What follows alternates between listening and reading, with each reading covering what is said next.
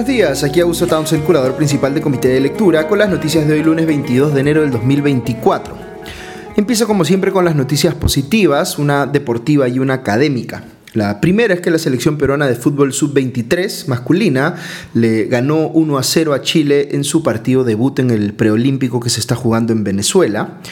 Eh, el gol de los nacionales lo anotó Francesco Flores y fue eh, quien fue clave, digamos, en mantener el cero fue nuestro arquero Diego Romero, un muro, como dice RPP. Terminamos el partido con 10 por la expulsión de Matías Yontop, pero fue un eh, importante primer resultado. Y la segunda noticia positiva es el caso de la joven peruana Damaris Alarcón, que veo que ha destacado Perú 21. Eh, ella a sus 14 años acaba de ganar una medalla de oro en una competencia mundial de astronomía, nada menos, en Estados Unidos. Se impuso sobre competidores de 57 países en este evento que se llama la Olimpiada Mundial de Física y Astronomía Copérnico que se realizó en Houston, Texas. Ella es, dicho sea de paso, estudiante del Colegio Saco Oliveros, así que palmas también para su escuela. No es la primera vez que Damaris obtiene un reconocimiento internacional, ya el año pasado se llevó una medalla de oro en la Olimpiada Femenina eh, Panamericana de Matemática. Lo que hay que eh, cuidar como oro es eh, su talento, que estoy seguro que va a seguir dándonos razones para estar orgullosos. Veo también que Aldair Durán, del Colegio Alto Rendimiento, el CUAR de Lima, también obtuvo una medalla de oro eh, y otros dos estudiantes de Saco Oliveros, David Rivera López y Adrián Quispe Ocaña, se llevaron medallas de plata, mientras que Dafne Yasmín Fernández Dueñas, también del CUAR de Lima, y Diego Gedeón Aibar Berrios, del Colegio Alpamayo, se llevaron medallas de bronce. Me encanta cuando veo noticias como esta, no se los puedo negar, me recuerdan porque creo y confío en la capacidad y el talento de mis compatriotas. Ok, vamos ahora con las noticias del frente político, como para empezar la semana bien informados. Lo que más se ha eh, discutido desde el sábado eh, y anoche, por supuesto, en los programas dominicales es la agresión que sufrió la presidenta Dina Boluarte en un evento en Ayacucho, donde dos mujeres lograron eh, sobrepasar la seguridad y una de ellas empezó a jalonear a Boluarte, mientras que la otra le jaló el pelo. el incidente fue muy rápido y afortunadamente no llegó a mayores, pero ha tenido mucha gente discutiéndolo desde distintos ángulos pues, en las últimas 48 horas.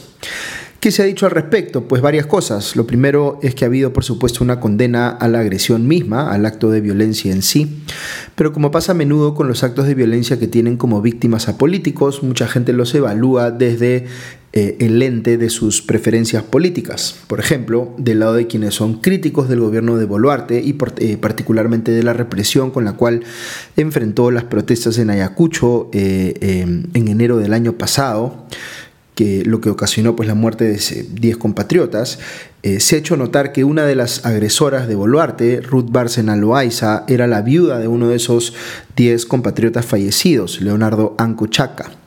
Eh, esas mismas personas han condenado que varios miembros del gobierno de Boluarte, particularmente el actual primer ministro Alberto Tarola, eh, hayan salido pues a condenar drásticamente la agresión del sábado contra Boluarte cuando fueron más bien tolerantes o cómplices, dirían algunos, de los actos de violencia con consecuencias mortales cometidos por el propio gobierno frente a las protestas de hace un año. Del otro lado de la discusión, se ha dicho que la violencia no puede ser racionalizada o trivializada y que la presidenta personifica a la nación, por lo cual debe caer una eh, pena muy drástica contra las personas que la agredieron. Eh, estas no son eh, apreciaciones necesariamente antagónicas, diría yo. sí se puede condenar enérgicamente la violencia y aceptar al mismo tiempo que en la situación de al menos una de las agresoras, hay elementos que deberían eh, atenuar la dureza con la cual se le eh, trate. A mí lo que me preocupa eh, siempre cuando pasan estas cosas es lo que les decía al inicio, vale decir, lo fácil que racionalizamos la violencia cuando la víctima es un político o una persona en general con la cual discrepamos. Eh, ayer en nuestro programa Comité de Domingo recordaba casos como cuando le lanzaron eh, en la cabeza un cono al ex congresista fujimorista eh, Carlos Tubino, cosa que para un sector de la opinión pública fue más bien motivo de risas y burlas. O como o cuando le propinaron un puñete en la cara al ex congresista Ricardo Burga en el 2020 cuando hablaba este con periodistas en la puerta del legislativo, cosa que también ameritó burlas en las redes sociales. Eh, igual veo a quienes hoy justifican actos de violencia eh, de grupos como la Resistencia contra eh, quienes trabajan, por ejemplo, en IDL Reporteros, que están en un sector políticamente distinto a los que justificaron o celebraron en su momento, por ejemplo, la agresión contra Tubino. Aquí lo que siempre tenemos que evaluar eh, en nosotros mismos, de manera autocrítica, digamos, es hasta qué punto nuestras preferencias u opiniones políticas nos pueden llevar a justificar o racionalizar la violencia. Porque recordémoslo siempre, la violencia es la negación de la política, es cuando renunciamos a discutir pacíficamente nuestras diferencias para pasar a los golpes. Y eso está pasando crecientemente en el país porque la gente está pues con los ánimos muy caldeados. Fíjense, si nosotros racionalizamos la agresión del sábado eh, pasado contra Dina eh, Boluarte eh, por el hecho de que la persona que la agredió es la viuda de una de las personas, digamos, que murió por actos de las fuerzas del orden en las protestas de enero del año pasado, estaríamos enviando el mensaje de que cualquiera que sienta que tiene justificaciones similares, que ciertamente las hay, puede ir pues a agredir a la presidenta. Lo mismo pasa cuando racionalizamos el uso excesivo de la fuerza por parte del Estado, cuando éste lidia con la protesta, porque si permitimos que agentes de las fuerzas del orden eh, maten sin haber legítima defensa u otro argumento legalmente justificante, porque estamos políticamente en desacuerdo con quienes estaban protestando en ese caso, pues abrimos la puerta a que esto pase de nuevo. Aunque hay por supuesto una diferencia muy grande cuando hablamos de agentes del Estado que actúan eh, premunidos de armas reglamentarias que pueden causar mucho más daño que cualquier ciudadano que individualmente pierda los papeles. Aunque algunos dirán que basta un ciudadano para cometer un eh, magnicidio. Eh, y no le falta razón. Por eso se ha criticado mucho la negligencia de la policía que permitió que estas dos personas pudieran en efecto agredir a Dina Boluarte. Como les dije, el tema no pasó a mayores, pero pudo haberlo hecho. Eh, y por lo que vimos el sábado, la seguridad de la presidenta no habría estado en la capacidad de evitarlo. Y se están viendo pues las repercusiones de esto último. El propio primer ministro Alberto Tarola dijo ayer que, abro comillas, hay responsabilidades, aquí hubo un descuido, ese relajo de la seguridad no puede volver a ocurrir, cierro comillas. Eh, dando a entender luego que el gobierno está evaluando cambiar al comandante general de la policía, Jorge Angulo. Sobre esto hay que decir también que hay especulación en el sentido de que la salida eh, eventual de Angulo no se debería, o no solo en todo caso, a lo ocurrido con Boluarte en Ayacucho, sino a que tiene una eh, muy mala relación con el actual ministro del Interior, Víctor Torres, porque se ha resistido a cambios que ha querido hacer este en la policía. Sobre esto, anoche salió un reportaje en punto final de Latina que mostró cómo en la gestión de Torres se ha venido beneficiando a los miembros de la unidad de la policía montada del Potao, a la cual Torres es muy cercano, y donde ha puesto como jefe a quien fuera su edecán, Martín Alzamora, quien no tiene eh, la experiencia requerida para ese cargo. En fin, Torres ha dicho, eh, o eh, digamos, dicho ese paso, ha sido citado a la Comisión de Defensa y Orden Interno del Congreso y ahí tendrá que responder sobre las fallas en el accionar de la policía que permitieron esta agresión contra la eh, presidenta. Otro tema que ha llamado la atención vinculado a lo anterior es el cambio en la jefatura de la DINI, la Dirección Nacional de Inteligencia. El domingo salió publicada una resolución que designa al ex marino Luis García Barrio Nuevo como nuevo jefe de la DINI en reemplazo de Roger Arista. Eh, el primer ministro Tarola eh, dio a entender en una entrevista eh, en punto final que este cambio no fue una consecuencia directa de lo ocurrido con la presidenta en Ayacucho, sino que más bien era algo que supuestamente ya se estaba pensando hacer. Em, otra cosa que la gente ha comentado sobre lo que pasó con eh, Boluarte en Ayacucho es la eh, insensibilidad política, por calificarlo de una manera, de haber ido a Ayacucho un año después de, las muertes ocurridas ahí por la represión policial y ponerse a hacer cosas como eh, lanzar caramelos para la gente. En fin, ya sobre eso podríamos hacer también un análisis respecto de la falta de tino, digamos, o de criterio político para ponerse la presidenta pues en esa situación. Ahora, me voy a detener un minuto en comentar la entrevista que dio eh, el primer ministro Tarola a punto final anoche, porque eh, este se refirió al rol del hermano de la presidenta, Nicanor Boluarte, en el gobierno. Recordemos que ha habido mucha especulación en el sentido de que Nicanor Boluarte es una especie de poder en la sombra que rivaliza y choca incluso con el propio Tarola y que eso le permite hacer cosas como poner a prefectos y subprefectos de distintas partes del país a recabar firmas para su partido Ciudadanos por el Perú.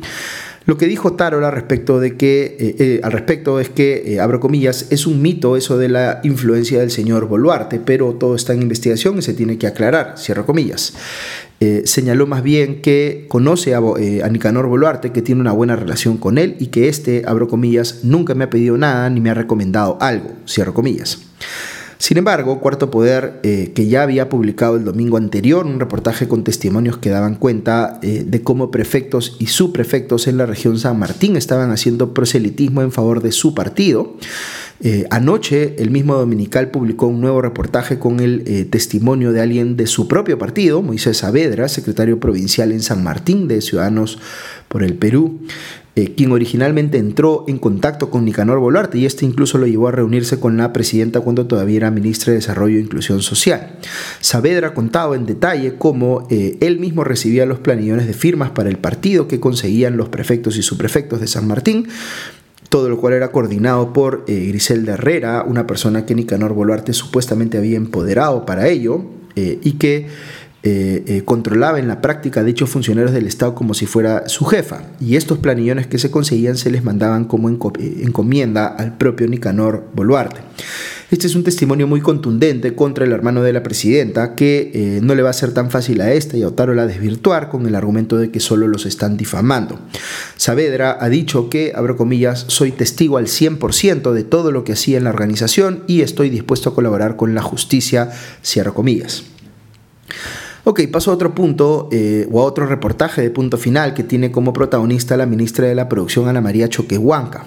Eh, el programa mostró, eh, digamos, un audio en el que se escucha a esta conversando con el dirigente de un gremio de pequeñas empresas y este llamándole la atención por estar, digamos, no haciendo eh, o, no cumpliendo un ofrecimiento aparentemente de hacer una política pública que los iba a favorecer, mientras que ella le recriminaba al eh, dirigente gremial que supuestamente estaba diciendo cosas falsas en la comunicación de su gremio con otras organizaciones o con la prensa. Eh, este dirigente de nombre René Cobella la recrimina, como les digo, porque no sale un paquete de ayudas que su sector esté esperando. Choquehuanca se exaspera y le dice que la culpa la tiene el Ministerio del Interior y una, entre comillas, capitana que está trabando este asunto y le dice a Cobeña que en todo caso vaya a recriminarle eh, o a reclamarle a ella. Eh, si bien están discutiendo fuertemente en la llamada, por momentos uno percibe cierta complicidad en el sentido de que Choquehuanca le da a entender que a ambos les interesa sacar eh, del puesto a esta persona. del Ministerio del Interior, lo que el programa dominical cuestiona como una suerte de deslealtad de Choquehuanca con su colega Víctor Torres y una intención pues de desestabilizar de alguna manera a otro ministerio. Les doy mi lectura personal. Creo que Choquehuanca, habiendo sido ella misma una dirigente del sector de las MIPES, tiene pues mucha familiaridad con quienes todavía son dirigentes de ese sector y por tanto no ve problemas ella en tener este tipo de conversaciones por teléfono con quienes eran sus colegas. Lo que parece estar en el trasfondo de esa conversación es la intención de Choquehuanca de decirle a ese dirigente, ¿Por qué me haces problemas diciendo todas estas cosas si yo estoy trabajando en favor de tus intereses, pero el problema no soy yo, sino es alguien más en otro ministerio? No me hagas tanto lío mientras trato de resolverlo y más bien si te quieres quejar, anda a quejarte allá. Ahora, indudablemente cuando uno escucha esto puede pensar que desleal la ministra con su colega de gabinete, que no solo le echa la culpa, sino que hasta le sugiere al gremio que vayan a protestar en su contra. Pero otra pregunta que habría que hacerse aquí, quizá más importante, es qué exactamente estaba pidiéndole el gremio eh, que gestione a Choquehuanca y si esto era eh, válido o no, porque podría haberse tratado de una política pública razonable o de un beneficio mercantilista que les estaba pidiendo, eh, le estaban pidiendo desde este sector. Si fuese lo segundo, la aparente cercanía de Choquehuanca con el gremio, al punto que hablan de este tema por teléfono, sería preocupante porque podría estar ella en un serio conflicto de interés. Por ahí es donde yo veo principalmente el problema, más que en la deslealtad con el Ministerio del Interior. Choquehuanca tenía que salir, pues, eh, o tendría que salir a explicar por qué la política que estaba discutiendo con este dirigente gremial es sensata para el país y no solo conveniente para ese gremio en particular. También habría que analizar por qué este personaje del Ministerio del Interior, la capitana Rosa María Lindo eh, Turín, se opone a esa política porque podría tener razones válidas para ello o no. Otra noticia importante vinculada al caso de la eh, suspendida fiscal de la Nación Patricia Benavides es que el ex fiscal Guillermo Silva Loli ha reconocido, según reveló Cuarto Poder, que fue eh, infiltrado en el equipo especial de fiscales que investiga la corrupción en el, poder, el grupo EFICOP que lidera Marita Barreto, para eh, informar al entorno de Benavides sobre lo que ocurría al interior de este. Quien lo captó eh, fue el fiscal Richard Dulanto, del área especializada en enriquecimiento ilícito y denuncias constitucionales, que es eh, cercana, digamos, eh, en su manejo a la propia fiscal de la Nación. Según Silva, Dulanto le dijo, abro comillas, tú vas a ser nuestros ojos y oídos en EFICOP, cierro comillas, cosa a la que él accedió porque en ese momento estaba desempleado.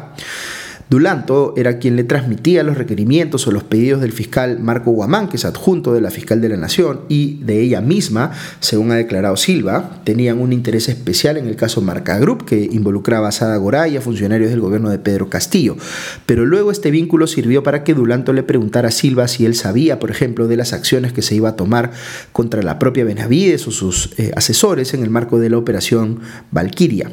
Esta declaración de Silva, cabe indicar, es coherente con lo que ha señalado el asesor de Benavides, Jaime Villanueva, en el sentido de que se nombró a Silva justamente para que sea los ojos y oídos del entorno de Benavides en EFICOP. Por eso, eh, el mes pasado, el fiscal de la Nación interino, Juan Carlos Villena, dejó sin efecto la designación de Silva en este grupo.